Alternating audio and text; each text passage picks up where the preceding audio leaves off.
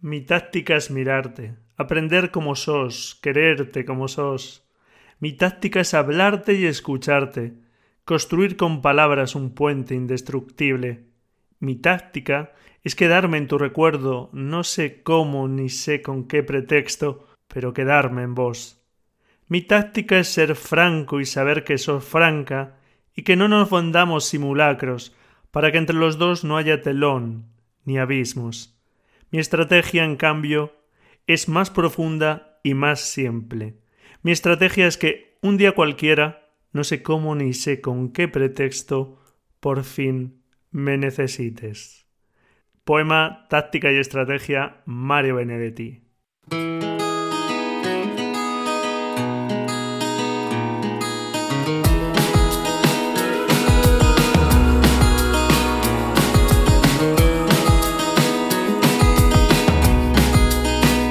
La Escuela de Fotografía, episodio 160.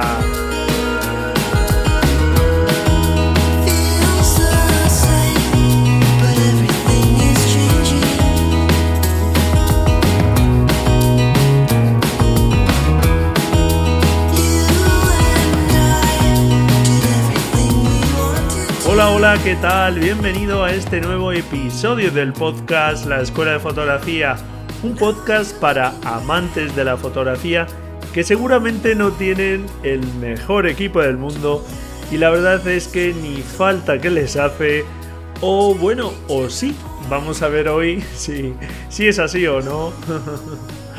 y que tampoco suelen viajar al otro lado del mundo para conseguir fotos interesantes, fotos que les gusten. Cuando viajan lo hacen generalmente con su familia y bueno pues fotografían lo que pueden.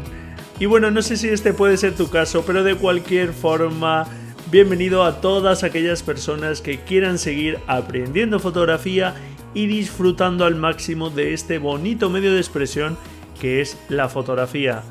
Y hoy vamos a hablar de un tema que si bueno ya llevas un tiempo en este podcast, eh, sabes que no hablamos mucho de equipo, de cámaras. Como ya sabes, suelo decir que la cámara es solo una herramienta, pero hoy toca hablar de cámaras porque sí es cierto que es una consulta que me llega cada cierto tiempo sobre recomendaciones de cámaras y bueno, pues saber un poco eh, qué cámara puede ser la más idónea para, para empezar, etcétera, o cuando se quiere ampliar equipo.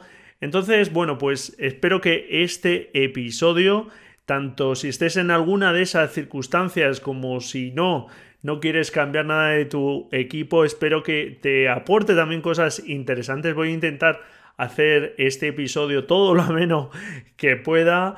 Y bueno, pues eh, voy a hablar de las principales mm, cuestiones que podemos tener en cuenta de las cámaras a la hora de decidirnos en concreto nada más ni nada menos que 20, por lo menos esas son las que comento y desarrollo en el artículo que puedes encontrar asociado en el blog a, este episodio del podcast. Aquí pasaré un poco más de puntillas por alguno de ellas para no extender demasiado el episodio, pero eh, pues sin duda te aconsejo que si quieres ver toda la información acudas al artículo del blog. Vamos a hablar, como no, pues de los tipos de cámara, que es de lo que se trata, ver sus características principales, los usos principales que puede tener. Y también al final pues te voy a dar mis recomendaciones particulares y personales sobre este tema. Y antes de empezar también eh, te informo que Ahora este podcast también se puede escuchar en la plataforma Spotify desde hace ya unos meses. Se me había olvidado comentarlo hasta ahora, así que bienvenidos a todos aquellos oyentes de Spotify que estáis ahí al otro lado, que os habéis incorporado ahora al podcast a través de esta plataforma.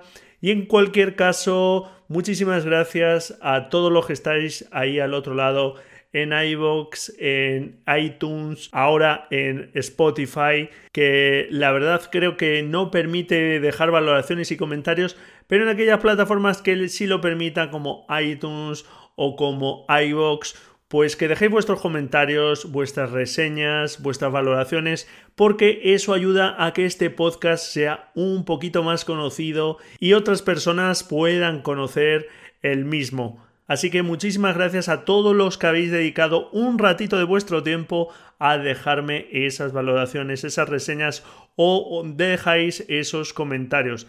Y antes de empezar, te recuerdo que puedes participar en el reto fotográfico número 45 sobre arquitectura. En la nota del programa te dejo también el enlace para que te animes a participar, que la práctica siempre es algo estupendo. Y bueno, ahora sí, vamos allá a hablar de cámaras, de esa guía, de esa recomendación que te voy a dar, de las cuestiones que puedes tener en cuenta y sin duda, pues eh, yo voy a aportar también aquí mi visión porque, bueno, pues aunque vamos a hablar de cámaras, a lo largo de todo el episodio vamos a estar hablando de fotografía y en última instancia quiero que reflexionemos sobre todo este tema. O sea que es un episodio que espero que sea informativo, pero también reflexivo, para que a la hora de cambiar tu cámara, de ir mejorando tu equipo, tengas presente las cuestiones o las recomendaciones que te eh, quiero dar.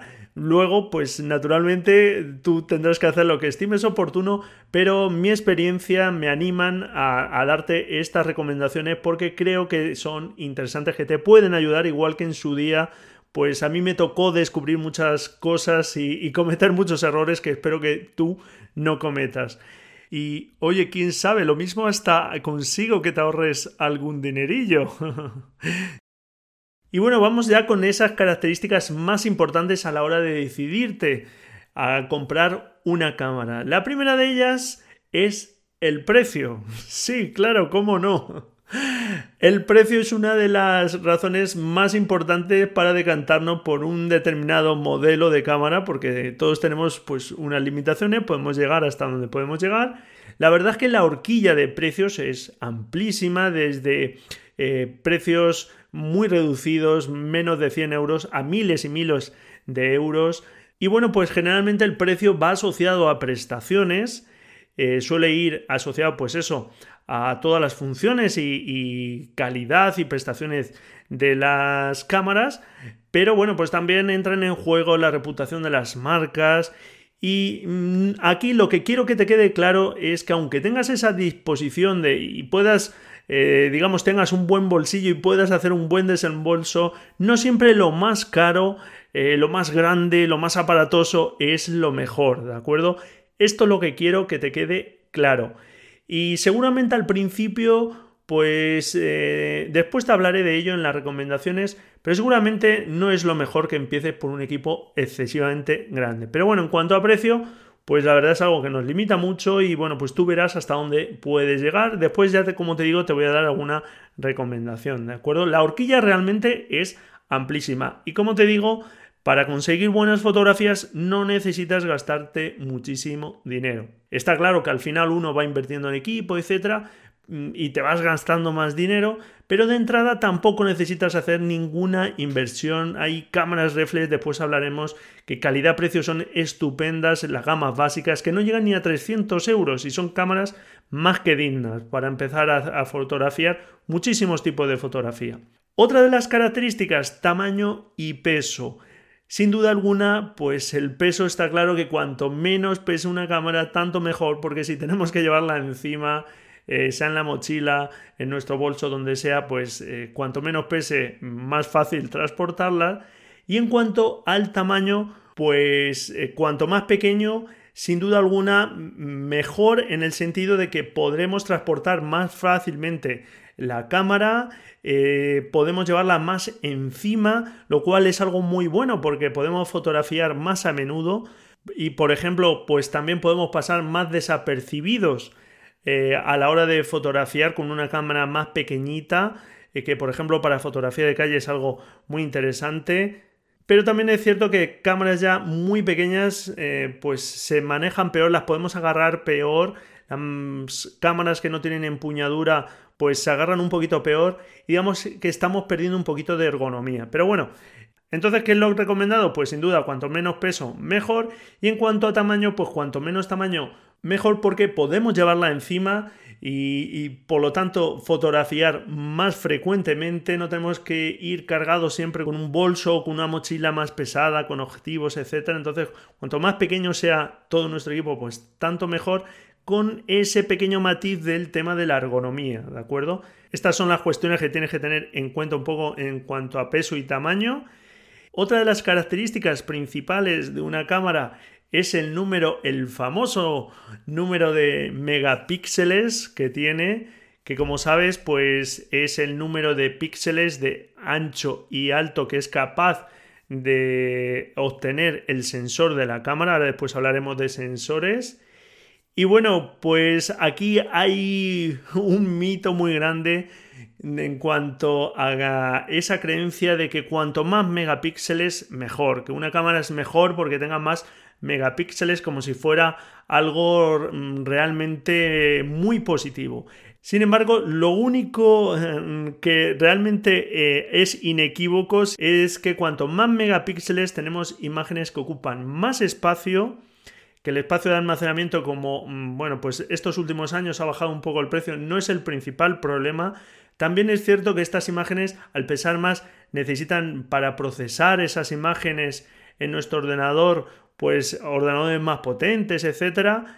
Eso es indiscutible. Y respecto a la calidad, ocurre que si en un mismo tamaño de sensor empezamos a meter más eh, megapíxeles, es decir, a juntar las células eh, fotosensibles que captan eh, cada uno de esos píxeles, pues realmente, aunque tengamos más píxeles como un grano un poquito más pequeño, no significa necesariamente que tengamos más calidad.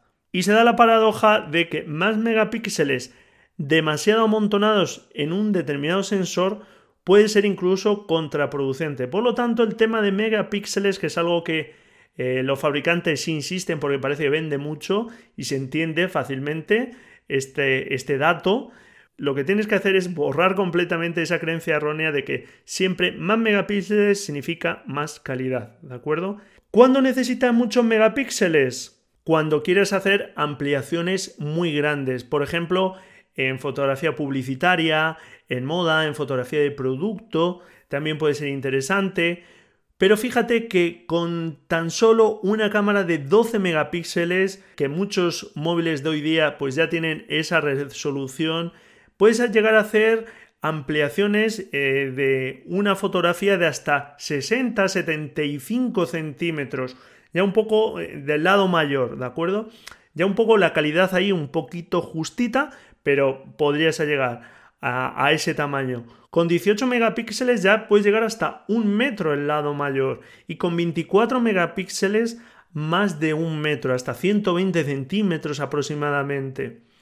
Em, ¿Realmente imprimes muchas fotografías por encima de un metro, por ejemplo? Pues con 18 megapíxeles es suficiente para ese tamaño. Por lo tanto, no hay que volverse locos. Eh, sí puede ser útil para esas circunstancias donde te he dicho. Por cierto, inciso, aquí, ya que he hablado de impresión, no sé si imprimes tus fotografías, ya sabes que es algo que yo insisto mucho en el tema de la impresión para disfrutar de aquellas fotografías que más nos gustan, si están ahí solo en el ordenador no las disfrutamos.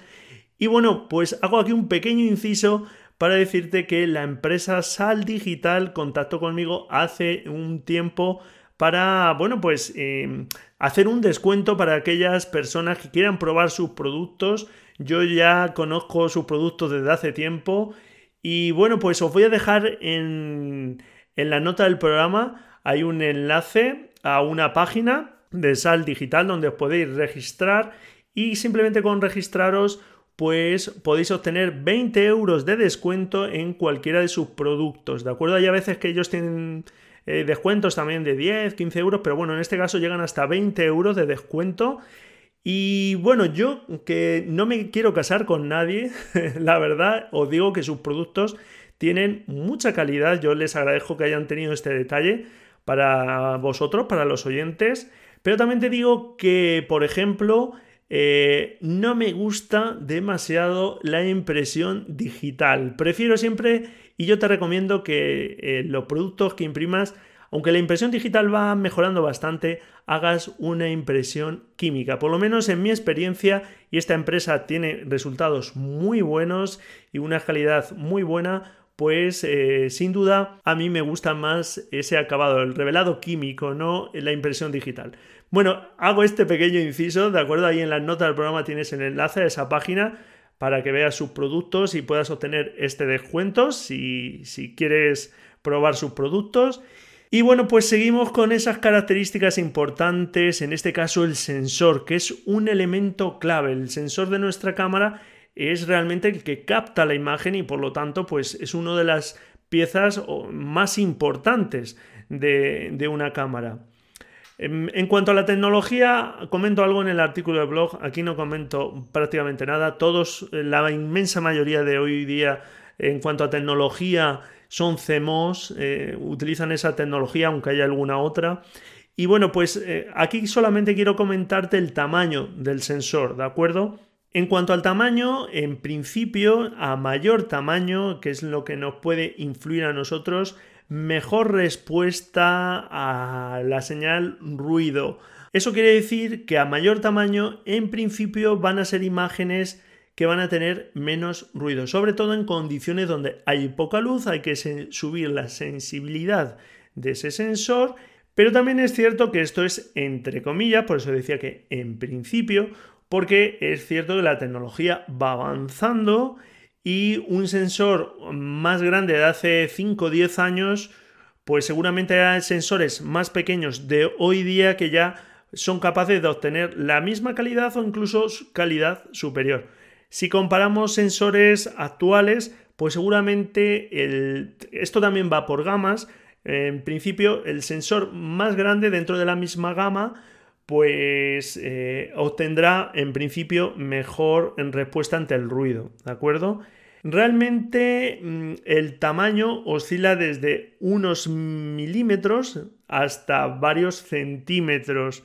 Por ejemplo, los sensores más pequeños eh, hoy día son los que suelen montar los móviles cuyo tamaño aproximado, aunque hay diferencia de un móvil a otro, cada vez van metiendo sensores un poquito más grandes, pero ahora mismo oscila entre los 5 o 6 milímetros, perdón, por unos 4 milímetros, ¿de acuerdo? Unos 6 por 4 milímetros aproximadamente es el tamaño de esos sensores más pequeños que utilizan, por ejemplo, los móviles. Las cámaras compactas ya se van a sensores, también hay bastante diferencia de cámaras compactas de gama más baja con otras que ya son de gama, más alta, las comentamos. E, y, y, bueno, pues también hay diferencias de tamaño, pero bueno, está en torno ya al centímetro del lado mayor por unos 7 milímetros. Por ahí, por ejemplo, de ahí pasamos a las micro 4 tercios, que que bueno, pues es un, sensor ya un poquito más grande y ya llega a 17 por 13 milímetros, como ves se va ampliando.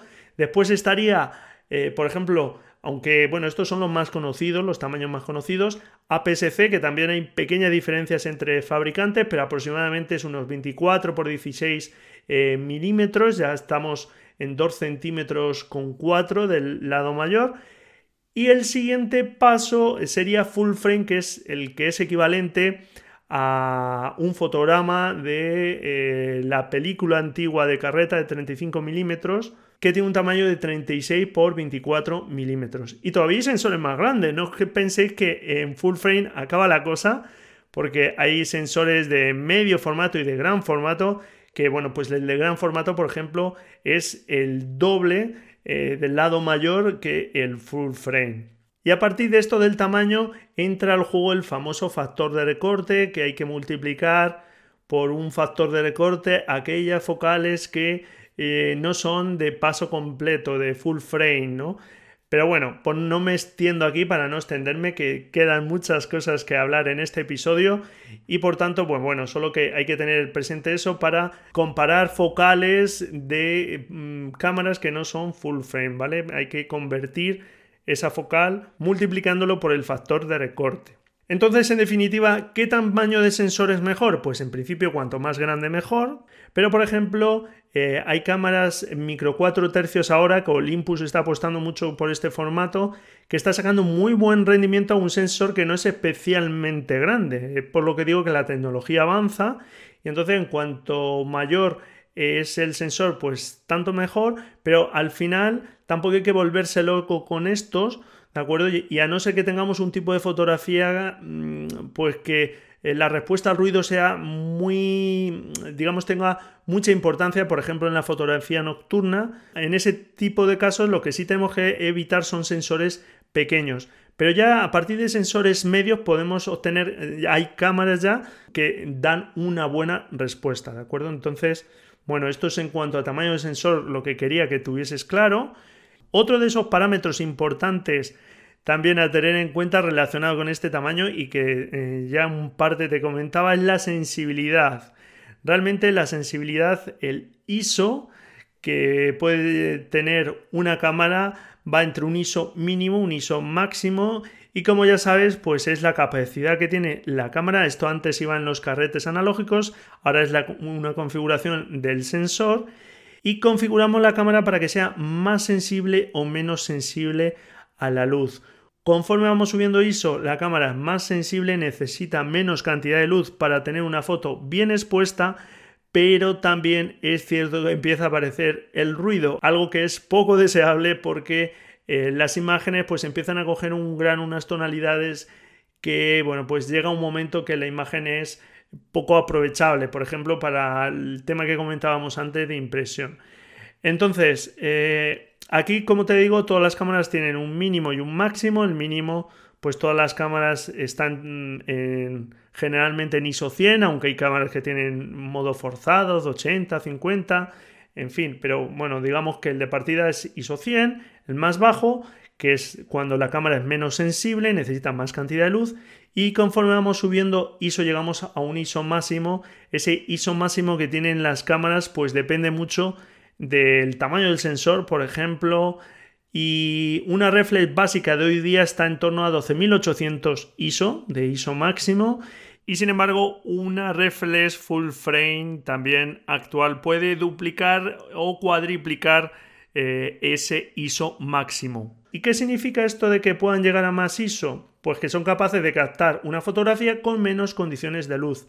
Pero también es cierto que hay que saber que, bueno, pues todo ese rango es aprovechable en una parte realmente como imagen de calidad, porque aproximadamente hasta un octavo del ISO, pues más o menos las cámaras controlan bastante bien el, ruido, ¿Vale? Por ejemplo, entonces esa cámara reflex sencilla de máximo ISO 12800 hasta 1600 pues lo gestiona relativamente bien.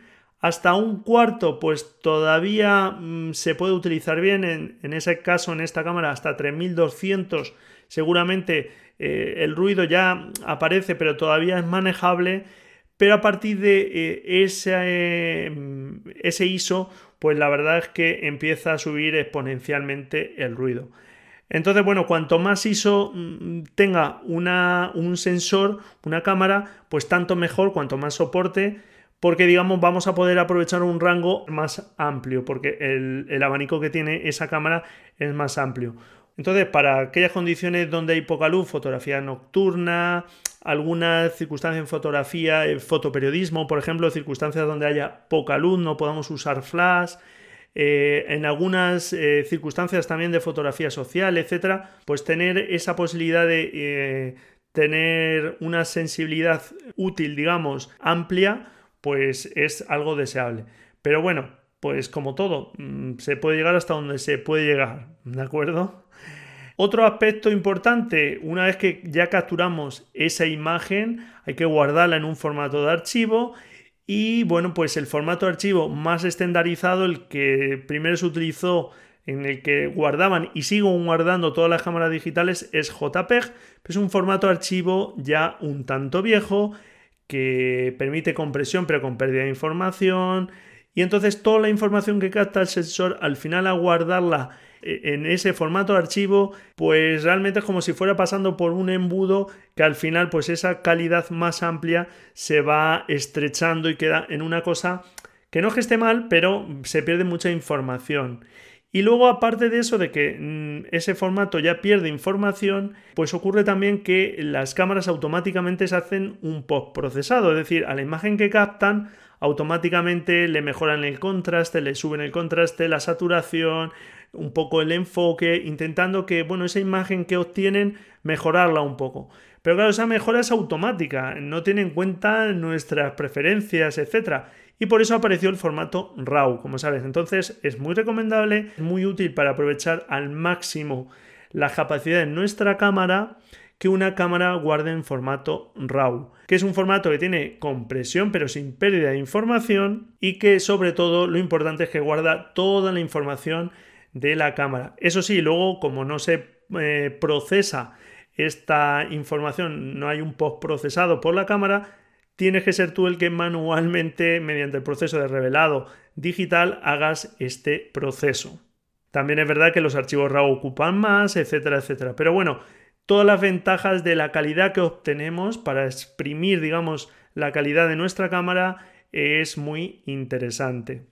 Otra de las características que puede ser muy importante que tenga muy altas prestaciones o quizá no necesitemos tanto, el enfoque.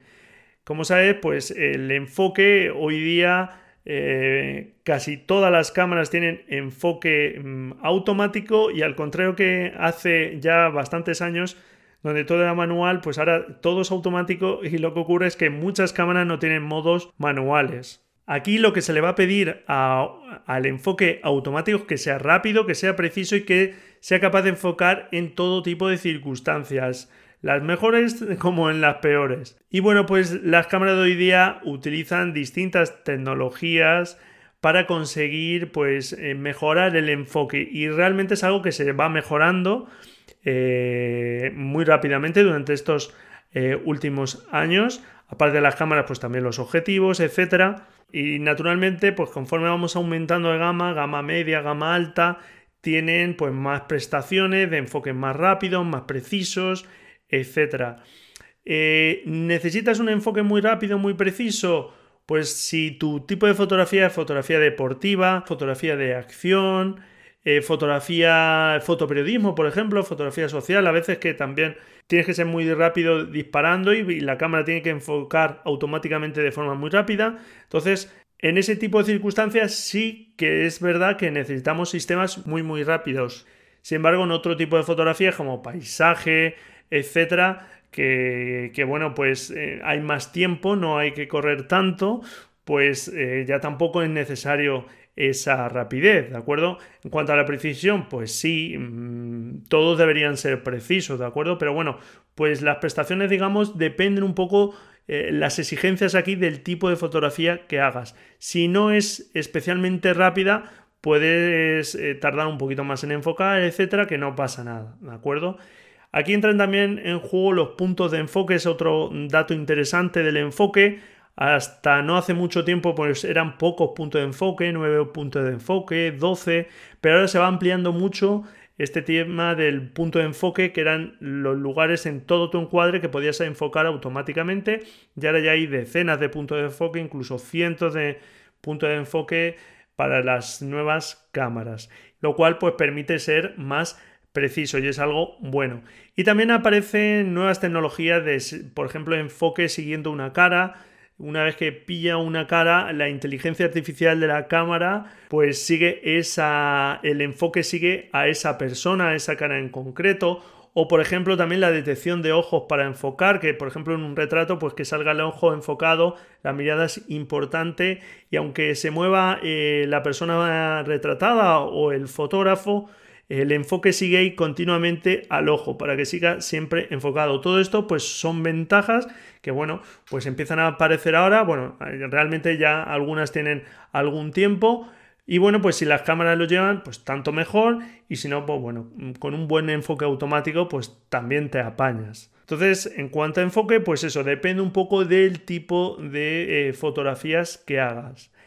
Un aviso aquí con el enfoque que también recibo de vez en cuando pues consultas de que, oye, es que me parece que mis, cámaras, mis fotos no tienen la nitidez.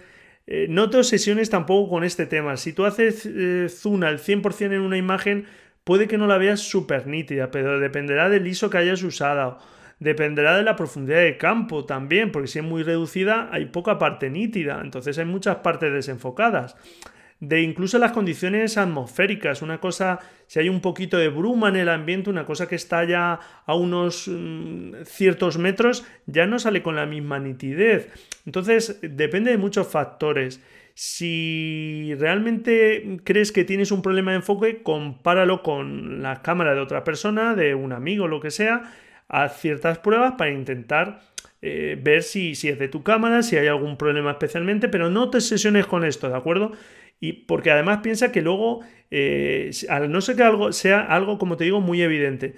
Porque lo que te iba a comentar es que luego al final no vemos una fotografía al 100% nunca, que tú la ves a un tamaño, o sea, no nos metemos al nivel de píxeles para ver una imagen, la ves a una resolución mucho más baja, a tamaño completo, y, si hay un poquito de desenfoque en algunas partes, es muy difícil apreciarlo, ¿de acuerdo? Así que no te obsesiones demasiado por esto, porque incluso eh, yo me acuerdo cuando me obsesioné con el full frame para cambiar mi cámara PSC por full frame, porque le faltaba nitidez a mis fotos. Sí, o sea, cuando hice el cambio, pues tenían un poquito más de, detalle, pero un poquito, ya está, ¿eh? no hay que volverse loco con esto, ¿de acuerdo? Entonces, es algo que también me suele llegar y que te quede claro.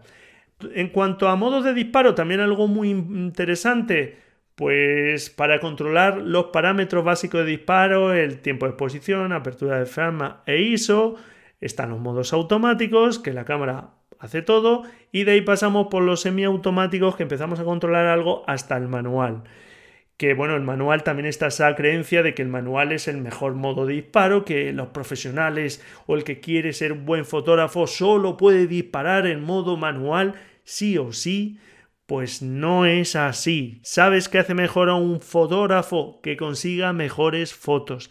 Da igual con qué cámara, con qué modo ha disparado, eso no le importa a nadie.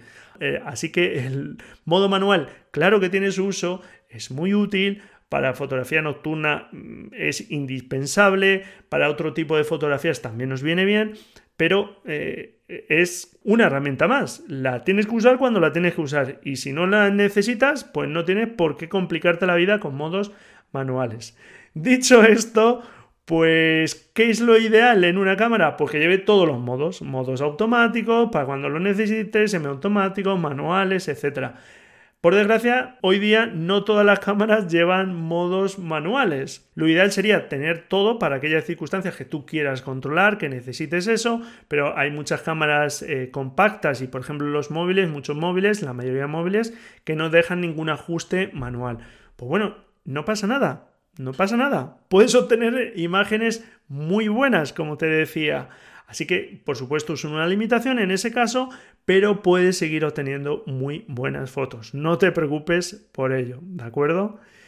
Otro de esos parámetros que puedes tener en cuenta de esas cuestiones a la hora de comprarte tu cámara, el tipo de visor que tiene. Como sabes, el visor es ese agujerito por el que vemos la escena, vemos el encuadre actual. Y bueno, hay cámaras incluso que no tienen ningún visor, que vemos la escena a través del LCD de la cámara, de la pantallita de la cámara, pero eso tiene eh, el inconveniente que cuando hay mucha luz, etcétera, ves mal esas pantallas, tienes que estar ahí tapándote, eh, no son muy discretas, todo el mundo está viendo lo que está fotografiando, en fin, que son mucho mejor tener un visor. Y están los ópticos, que por ejemplo las reflex es el ejemplo más habitual en el que eh, la escena que ves tú es la luz que entra a través del objetivo y a través de un espejo un pentaprisma, un sistema que hay, pues lo rebota eh, y se ven eh, a través del visor la escena que realmente le va a llegar al sensor de la cámara a través del objetivo. Y hay otros eh, visores hoy día de otro tipo de cámaras que no tienen este espejo, no tienen ese sistema y son visores electrónicos. La luz entra por el objetivo igual que en las reflex, pero en lugar de reflejarse de forma óptica al visor, pues la muestran en una pantallita electrónica. Y por lo tanto tú no estás viendo la escena directamente, sino que ves la, eh, digamos, lo que ve el sensor y transmite a esa pantalla electrónica. Eh, claro, lo más rápido e instantáneo, lo más fidedigno son los visores ópticos, pero bueno, pues los visores electrónicos eh, van mejorando día a día. La verdad es que al principio se veían muy mal, pero ahora se ven muy bien y las gamas altas de cámaras, mm, bueno, de gama media, gama alta, pues la verdad es que mm, son bastante rápidos, no hay casi retraso entre la señal de lo que ve la cámara y te está mostrando y, y se ven bastante bien. Y bueno, como pega, eso sí, pues consumen más que los ópticos, porque claro, cuanto más electrónica metemos, más consumo, ¿de acuerdo? Después, cuando veamos los tipos de cámara, te comento esto. Y bueno, pues siguiendo con las características, eh, ampliaciones. La ampliación mayor, mm, la más habitual de las cámaras es el tema de objetivos, entonces es deseable que una cámara tenga objetivos intercambiables. ¿Por qué?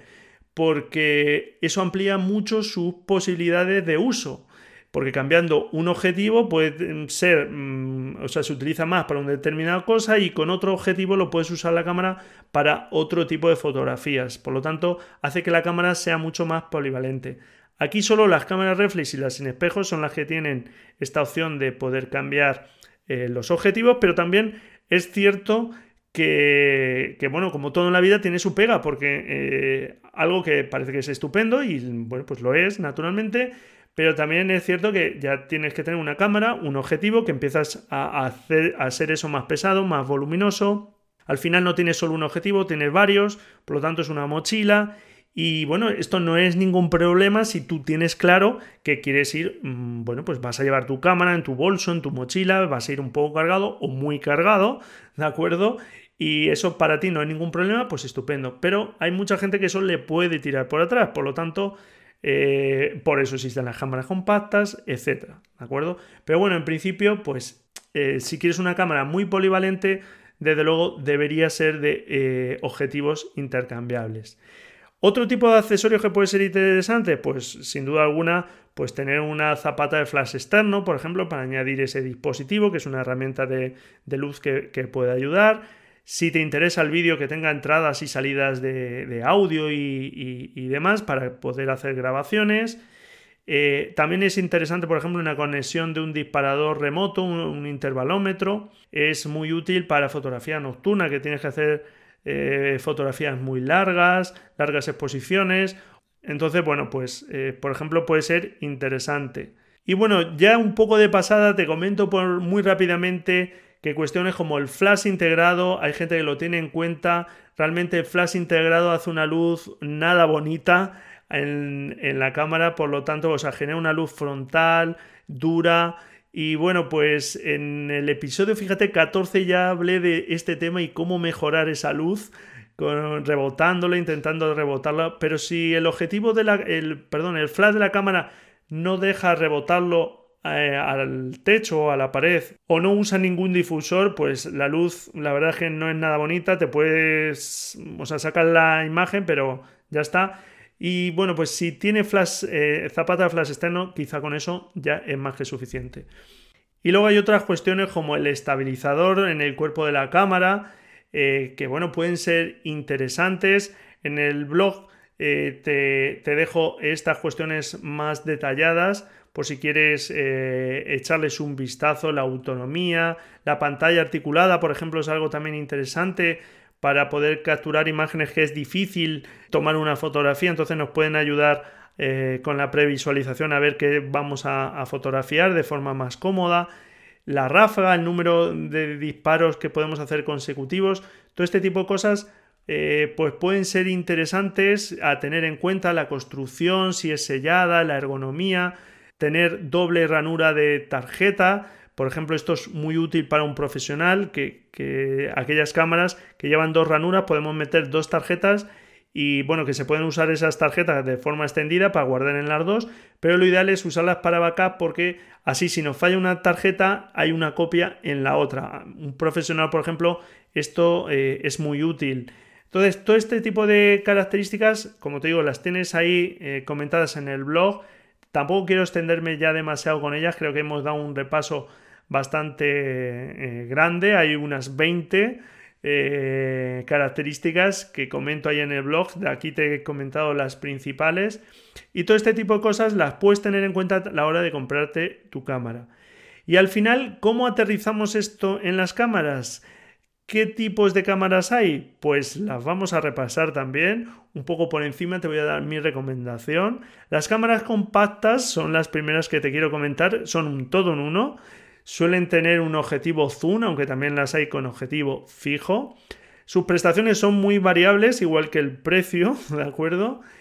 Eh, y por ejemplo, pues hay cámaras compactas que llegan a ser más caras que una cámara mucho mayor, pero es que puede tener las mismas prestaciones o incluso mejores, ¿de acuerdo? Generalmente eh, tienen sensores pequeños, también hay diferencia, ¿vale? Mm, según la gama de, la cámara, pero bueno, pues no suelen ser muy grandes, entonces eh, se comportan peor cuando eh, hay mm, poca luz, ¿de acuerdo? Cuando tenemos que subir ISOs y entonces el ruido empieza a aparecer. Eh, la mayoría de gama media alta ya tienen todos los modos, también los modos incluso manuales. Y generalmente ya solo las de gama un poco más alta tienen formato RAW. ¿Ventaja de este tipo de cámaras? Pues sin duda es su tamaño y peso, que las podemos llevar siempre encima y eso como te digo es muy bueno porque podemos fotografiar más. Muchos fotógrafos que tenemos pues equipos mm, mayores, reflex, etcétera, terminas teniendo también una pequeña compacta que sueles tener más a mano. Y como desventaja, pues que están limitadas, que sus prestaciones son lo que son y ya está, no puedes ampliar. Entonces, como conclusión, sus prestaciones son limitadas, pero son muy interesantes por su portabilidad y esa discreción también que tienen. Son muy pequeñas y, por ejemplo, para fotografía de calle, para pasar más desapercibido, pueden ser muy interesantes. Eso sí, como no las puedes ampliar, mi consejo es que eh, apuestes por un objetivo, si puedes, ¿vale? Hasta donde puedas llegar, pero un objetivo luminoso. Si llegas a f1.8, f2, f2.8 también está bastante bien. Esas luminosidades, pues está bien, es un objetivo que luego te va a permitir desenfoques, etcétera, reducir bastante la profundidad del campo. Y si tiene archivo RAW, pues también tanto mejor porque va a poder, digamos, en aquellas condiciones, eh, por ejemplo, que la calidad está más justita, estamos aprovechando al máximo la calidad de nuestra cámara. Precios, pues desde no llega a 100 euros a más de 1000 euros, ¿de acuerdo? Entonces, bueno, en el artículo del blog sí que te dejo unos ejemplos de, mm, te voy a dejar de cada tipo de cámara ¿vale? Orientativos. Yo realmente no me, no me caso con ninguna marca, ¿de acuerdo? Ni tengo ningún patrocinio de ninguna de las marcas. Eh, después te comento un poco sobre marcas también, muy rápido. Luego, el siguiente tipo de cámaras serían las Bridge, que es un tipo especial simplemente de cámara compacta, que generalmente, eso sí, tiene una focal mm, bastante amplia, muchas veces incluso supera los 600 milímetros, es decir, si eso lo viésemos en una cámara reflex con un objetivo un 600 es un pedazo objetivo enorme. Pues bueno, tienen esos objetivos con esas capacidades también, pero claro, mm, son objetivos muchísimo más pequeños y, bueno, pues eh, aún así hacen que la cámara pues ya no sea tan reducida, ya tiene un cierto volumen, ya no la puedes llevar en un bolsillo como podrías llevar una compacta y, bueno, pues necesitas un pequeño bolso. Y esos objetivos que son mucho más pequeños, pero sin embargo son capaces de llegar muy lejos, pues lo que sí mm, es que no son muy luminosos, ¿de acuerdo? Eh, es la pega que tienen. Algo sí positivo de este tipo de cámaras es que muchas llevan eh, funciones macro, ¿vale? Por lo tanto, como aproximación a la fotografía macro, pues es interesante. Ventajas, pues su zoom potente, lo que las hace muy polivalentes, es un todo en uno, llevamos ahí desde angular hasta eh, un teleobjetivo, llevamos de todo en esa cámara. Y las desventajas que, bueno, llevamos de todo, pero no son especialmente buenas en nada de esas focales. Es decir, que es un poco, mm, llevo todo, pero con una calidad justita, ¿vale? Entonces, pueden ser muy interesantes para viajar, para no ir cargado y llevar un todo en uno, para esa aproximación al macro, y si somos conscientes de esa calidad un poco justita, pues ya está, es lo que hay, ¿de acuerdo? No engañamos a nadie, sino que, bueno, pues es una cámara que por un lado te ofrece muchas prestaciones, pero por otro, pues las calidades siempre está ahí un poco más justita. Por eso sí que te recomiendo el RAW, eh, por ejemplo, para extraer en esa circunstancia donde la calidad esté más justa, poder tener al menos toda la información del sensor para extraer al máximo de la cámara, igual que te decía con las compactas, pero aquí incluso un poquito más porque está un poco más forzado a veces. Y también es aquí interesante, puesto que tenemos eh, teleobjetivos tan grandes, un estabilizador. Mi consejo es que si puede ser un objetivo un poquito más luminoso, es decir, si podemos llegar a aperturas máximas de f2.8, f3.3, mejor que f4, f4.5, ¿de acuerdo? Como de aperturas máximas. Y bueno, pues precios están desde algo menos de 200 euros hasta más de 1000 euros también, ¿vale? Entonces, bueno, pues te dejo ahí en la nota del programa, tienes algunos modelos con gamas un poco distintas ¿vale? Por si le quieres echar un vistazo y te pueden servir de, referencia alguna de ellas, ¿vale? El siguiente tipo de cámaras que te voy a comentar, como no, son las famosísimas reflex, estas cámaras de objetivo intercambiable por excelencia. Y bueno, pues todas tienen visor óptico por este sistema de espejo que te he comentado antes. Sus precios y prestaciones, eso sí, pues varían bastante de, según la gama, etcétera llevan todos los modos de disparo, eh, formato archivo RAW, en fin, son cámaras eh, súper polivalentes, tienen sensores grandes, por lo tanto eh, la calidad es bastante buena, luego dependiendo de las gamas, pero en general pues la calidad de imagen es bastante buena y la relación calidad-precio de las gamas básicas es inmejorable. Sin duda alguna, hoy día son las cámaras que mejor mm, relación calidad-precio tienen del mercado. Como desventaja, pues son cámaras ya un poco voluminosas y más o menos pesadas. Las de gama mm, básica, digamos, esas sí que son bastante ligeritas, ¿vale? Pero hay que contar luego con el objetivo, etc. Entonces, como conclusión, pues son cámaras muy polivalentes, probadas, con sensores muy grandes, visor óptico, etcétera y bueno, pues las hace que sean unas cámaras muy interesantes y si no fuera pues eh, por su volumen y el peso que tienen, etcétera, pues serían casi ideales, ¿de acuerdo? Precio, pues desde poco menos de 300 euros hasta muchos miles de euros, como ves, pues la diferencia es bastante grande y por lo tanto las prestaciones también. Y de ahí pasamos a las cámaras sin espejo o cámaras Evil estas cámaras que ahora están en plena guerra con las reflex porque realmente las prestaciones son prácticamente iguales a día de hoy. Lo único es que no tienen espejo y por lo tanto son este tipo de cámaras que llevan un visor electrónico. Como te comentaba antes, pues realmente esos visores han mejorado mucho y por lo tanto, pues aunque es verdad que no es como un óptico, pues van mejorando bastantes. También hay un gran abanico de precios y prestaciones, aunque bueno, bien es cierto que llevan menos tiempo en el mercado y el abanico es menos grande tanto de cámaras como de posibles objetivos para cada modelo, etcétera, todavía no es tan grande como el de las reflex que llevan pues muchísimo tiempo en el mercado el tamaño del sensor, etcétera, todo es, digamos, equiparable a las reflex.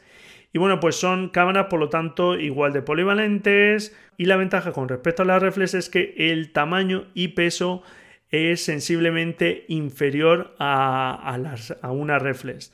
Y las desventajas es que eh, pues tiene el visor electrónico, por lo tanto, eh, en general, pues tiene menos autonomía que una cámara reflex, aunque bien es cierto que esto también se viene mejorando en las cámaras sin espejo. Y otra desventaja respecto a las reflex es que con las mismas prestaciones son más caras.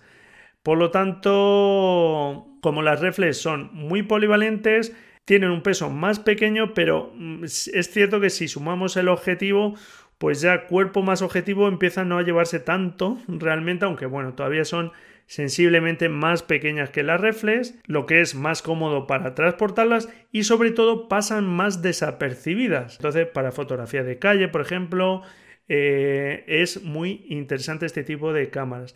Y si pagan un poco más no es un problema, realmente yo creo que son cámaras muy interesantes porque como realmente te indico, eh, tienen un tamaño un poco más pequeño es posible que la lleves más tiempo contigo. Por lo tanto, por lo tanto, puedas hacer más fotografías, que al final es lo que importa. El precio pues varía desde unos 400 euros hasta igual miles de euros. ¿Y hay algo más allá de las cámaras reflex, las sin espejo? Pues sí, como te decía antes, igual que los sensores, hay cámaras de medio formato, de gran formato, ¿vale? Que están hechas pues para aquellas eh, necesidades profesionales eh, que se necesitan sensores más grandes todavía que las full frame.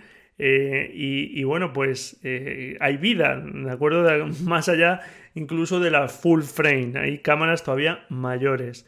Y una pregunta, ¿y con los móviles que te he comentado por ahí? ¿Qué hacemos con los móviles? ¿No serás de esos que dicen, ¿un móvil? Pero si eso no es una cámara, hombre, ¿qué me dices un móvil, una cámara?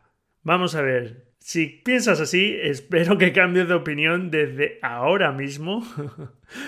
porque los móviles son una cámara eh, compacta, muy decente, que llevamos siempre encima. Bueno, pues aquellos que llevamos un teléfono móvil, un smartphone con cámara, que es pues muchísima gente. Y como tal, pues se puede usar, ¿por qué no usarla? Es verdad que tienen limitaciones, son cámaras, como te digo, podrían ser equiparables a las cámaras compactas, pero con un sensor pequeñito, también pues eh, un objetivo muy pequeñito, etc. Entonces, eh, la pega principal es cuando hay poca luz, pero si hay suficiente luz, la verdad es que son cámaras que funcionan estupendamente y como sabes, esto se viene mejorando y hay teléfonos móviles de gamas medias altas que, toman unas fotos impresionantes de calidad, ¿vale? Entonces, bueno, pues ¿por qué no usarlas, ¿de acuerdo? Eh, y si no me crees a mí, si no crees en sus posibilidades, pues te recomiendo que eches un vistazo a la página, por ejemplo, de los premios internacionales Mobile Photography Award y te des una vuelta por las galerías de este premio internacional. En la nota del programa te deja un enlace por cualquiera de las galerías por cualquiera de las galerías y vas a ver lo impresionantes que son las fotos porque como te decía antes realmente eh, la cámara es solo una herramienta y por qué no utilizar estas cámaras. Otro ejemplo de uso de la fotografía con móvil es el caso del reconocido fotógrafo español Eugenio Recuenco, que en su reciente exposición llamada 365 grados había una fotografía realizada con móvil y realmente tú la ves y no ves ninguna diferencia con el resto de eh, fotografías que estaban tomadas con cámaras eh, si no me equivoco, de medio formato, es decir, cámaras incluso más grandes que las full frame. Seguramente pues han adaptado un poco las condiciones de luz, etcétera, para este tipo de cámaras, pero ahí la tienes, ¿vale? Y no notas diferencia con el resto de fotografías de la exposición. Así que, por cierto, una exposición tremenda que no deberías perderte. No sé si sigue en el Crear, en Fuenlabrada, en Madrid, pero bueno, la verdad es que es una exposición que si tienes oportunidad de verla es estupenda, por la impresión que da de tantas fotografías, el formato que tiene, la presentación, etc. Bueno, ventajas de los teléfonos móviles, que siempre lo llevamos encima, que como hoy día además hacemos tantas fotografías con el móvil, pues pasamos muy desapercibidos y que además ya hemos pagado por ella. ¿Por qué no lo vas a usar? Si ya has pagado por el teléfono y llevas esa cámara, úsala. ¿Qué desventajas tiene? Pues eso, que tiene un sensor pequeño y que no te deja muchas configuraciones. Prácticamente la inmensa mayoría no te deja ningún automatismo. O sea, no te deja, perdón, ninguna, eh, ningún ajuste manual. Pero ya está, no pasa nada. Eh, con sus limitaciones son cámaras súper aprovechables. Úsala. y bueno, pues ya está, no hay más cámaras, ya hemos visto todas las cámaras, ¿no? ¿O no? Pues hay muchos tipos de cámaras. Hemos visto los principales, pero también te he comentado características por encima. Por ejemplo, te decía que las cámaras compactas pues son pequeñas, pero hay cámaras compactas que, son tan grandes como una cámara sin espejo, por ejemplo. O por ejemplo te decía que las cámaras bridge son las que tienen, son las cámaras compactas que tienen un zoom muy largo. Bueno, pero también hay cámaras compactas que tienen tamaño de compacta y tienen un zoom largo, no tan largo como las Bridge, pero también largo. Eh, entonces, em, que hay mezclas entre estas cámaras. Y por ejemplo, te voy a comentar el caso de ya excentricidades, cámaras raras, que hay muchas, pero por comentarte como anécdota 2, la Olympus Camedia C1400L, que era una reflex que sacó Olympus hace ya unos años, eso sí, que realmente no era de objetivos intercambiables, tenía un zoom 3X y ya está, ¿de acuerdo? Te dejo por ahí en el blog una foto de esta cámara que no era nada pequeña. Y por ejemplo, pues otra cámara muy curiosa es la Yashica i35, que es una cámara digital con su bueno, pues con su tarjeta de memoria para guardar las fotos, etcétera, pero sin embargo, para cambiar de configuración llevo unos carretes. Es decir, que si quiero pasar de ISO 100 a ISO 200, tengo que cambiar un carrete. No es una configuración de la cámara, es como si tuviera que cambiar un carrete eh, físicamente. Eh, entonces, bueno, pues es para intentar simular el comportamiento del analógico en el digital y este tipo de cosas, ¿de acuerdo? Entonces el abanico realmente de posibilidades hoy día es casi infinito. Porque fíjate que incluso para rizar el rizo, incluso una caja de zapatos puede valerte. Sí, sí, una caja de zapatos, un bote de un refresco vacío o, similar. No sé si conoces la fotografía estenopeica, pero es un tipo de fotografía que cogiendo estos elementos mm, básicos, haciéndoles un agujerito y poniendo un elemento sensible al otro lado, haces esa recreación de la cámara oscura y tú mismo te puedes fabricar tu propia cámara. ¿De acuerdo? La cámara en sí, el precio es muy barato, eso sí, luego te tienes que gastar en los líquidos de revelado, el papel fotosensible, etcétera, pues un, un, dinero. En la nota del programa te voy a dejar por ahí alguna foto de una cámara que hice con mis hijas y bueno, lo puedes pasar muy bien, ¿de acuerdo? Y bueno, pues para tomar fotografías, eso sí, necesitas una cámara, la que sea. O no. O se puede fotografiar sin cámara. Pues resulta que para capturar imágenes necesitaremos una cámara, ¿no? Sea mejor, sea peor. Pero realmente, fíjate, para aprender y disfrutar la fotografía, realmente no necesitas ni cámara. Recuerdo una chica que me contactó hace poco, la verdad es que no me ha dado tiempo a buscar el correo y no sé ahora mismo su nombre, no lo recuerdo, pero me preguntaba por distintos tipos de cámara, estaba pensando en comprarse una cámara, pero me decía, no, pero hasta que no lo tenga nada claro, yo voy a seguir sin cámara, no me voy a comprar ninguna cámara. Y yo me, le dije, eso me parece fantástico, porque para disfrutar de la fotografía no necesitas ni cámara. Lo que no ves, lo que no percibes, no lo puedes capturar con una cámara. Por lo tanto, entrenar nuestra mirada, nuestros sentidos, nuestra mente, nuestros sentimientos, van antes que la captura en una cámara fotográfica. Y por supuesto que podemos entrenar la mirada sin cámara. Es más, no es que puedas, es que debes entrenar la mirada. No me voy a cansar de decirlo. Aprender fotografía en esencia es aprender a mirar. Tienes que ser observador. Con eso ya tienes mucho ganado. Tienes que escrutar la realidad, lo visible e incluso lo invisible, lo que está un poco más allá.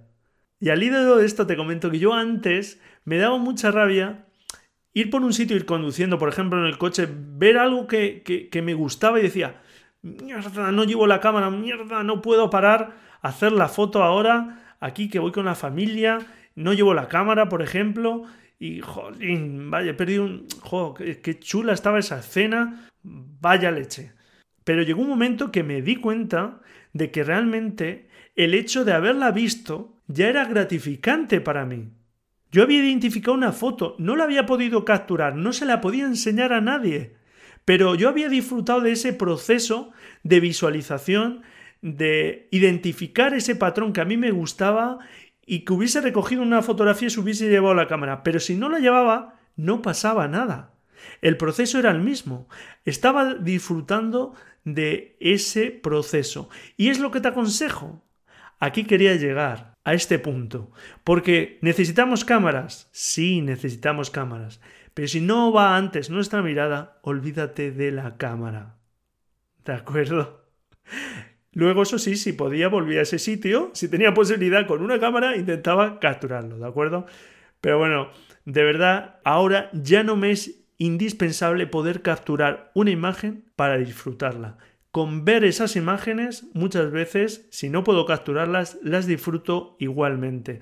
Porque el acto de fotografiar, si es solo para eh, gustar a los demás, si no lo disfrutas tú, mal vas. porque al final eso no te va a llenar a ti. Lo primero que tiene que hacer es llenarte a ti. Y después puedes mostrar eso que a ti tanto te gusta a los demás, pero tienes que disfrutar del proceso. Es sin duda mi consejo. Y al final, aquí van, a modo de resumen, lo que me gustaría que te quedases de todo esto. Primero, que la cámara es solo una herramienta, que lo importante, como decía Ansel Adam, está 30 centímetros detrás, eres tú. Y que la mayoría de las veces nuestros conocimientos van muy por detrás de las prestaciones de nuestras cámaras.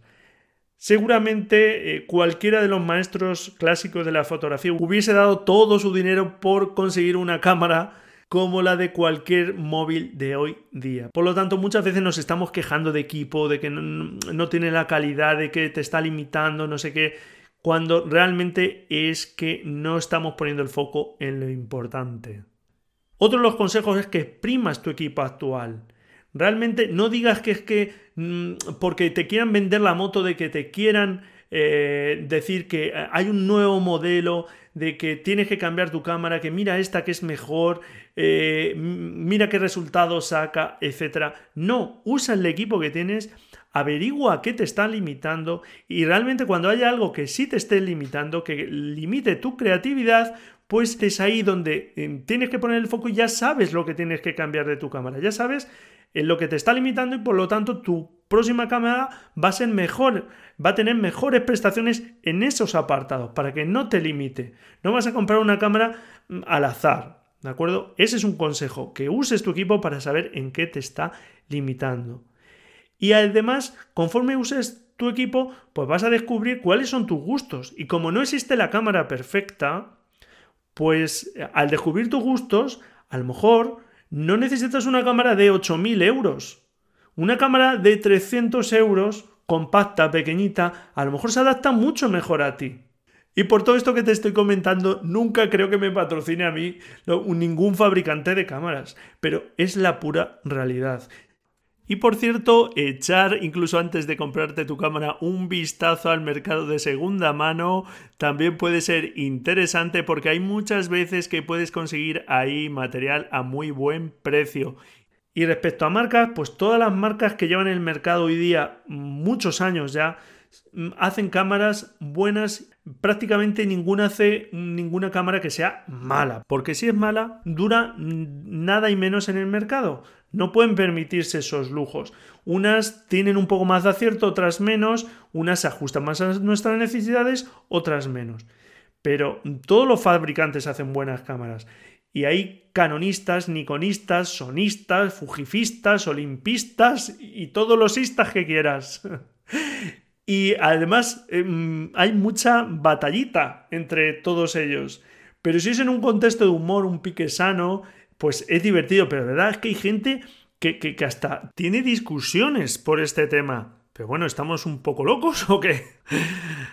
Entonces, investiga un poco, si tiene cierta afinidad con alguna marca, pues esa marca, si, si todas hacen muy buenas mm, cámaras, elige el modelo que más se ajusta a tus necesidades y ya está.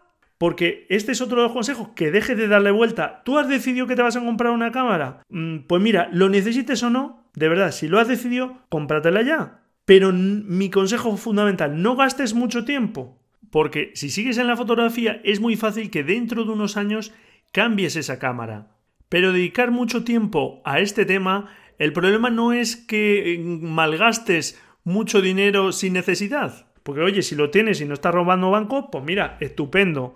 Pero el problema es que el tiempo que dedicas ahí a saber las novedades, a ver qué modelo me compro, que no, ah, ha salido este objetivo, ah, no sé qué, no sé cuánto. ¿De verdad tanto te está limitando tu objetivo actual? Y mira, no sé cómo estarás económicamente, pero si algo sé que no te sobra es el tiempo. Y es algo que además no puedes comprar. Y si lo estás gastando ahí, pues te digo que te estás equivocando. Y te lo digo de primera mano porque a mí me pasó. Y no quiero que pierdas tiempo ahí estás perdiendo la oportunidad de dedicar ese tiempo a cosas mucho más productivas, como fotografiar, ir agudizando tu mirada y mejorar tus fotografías poco a poco. Dedica un tiempo a investigar. Hay páginas estupendas, por ejemplo, que seguro conoces como Fotolari, que eh, yo creo que son muy objetivos eh, a la hora de eh, pues revisar cámaras y comentar cámaras, objetivos, etcétera. Por eso se llevan leches de todo el mundo. Entonces, investigan ese tipo de páginas o donde quieras. Incluso yo mismo me ofrezco si quieres consultarme cualquier cosa. Concreta dos, tres, cuatro modelos que creas que pueden serte interesantes y elige. Pero ponle fecha, una semana, dos, muy concreta, y después toma una decisión y ya está. Si va a tener calidad más que suficiente, me da igual cualquiera. De todas formas, siempre va a estar el amigo, el conocido, el expertísimo que te diga, ¡buah! Esa cámara, da igual, la que te compres, es que da igual. lo que tienes que hacer es, con lo que te hayas comprado, demostrarle de lo que eres capaz. Claro que sí. Eso es. Y el último consejo. Da igual la dichosa cámara, no cansines más, cómpratela ya, pero haz fotos, por Dios. Cómprate un Ferrari de la fotografía o un 600, me da absolutamente igual, pero súbete al dichoso coche y conduce. Así que como ves hemos empezado hablando de cámaras, hemos visto muchas características, pero terminamos como yo quiero terminar, hablando de fotografía, que es para lo que estamos aquí, ¿o no? Pues eso, coge ahora mismo tu cámara, la que tengas, y haz fotos.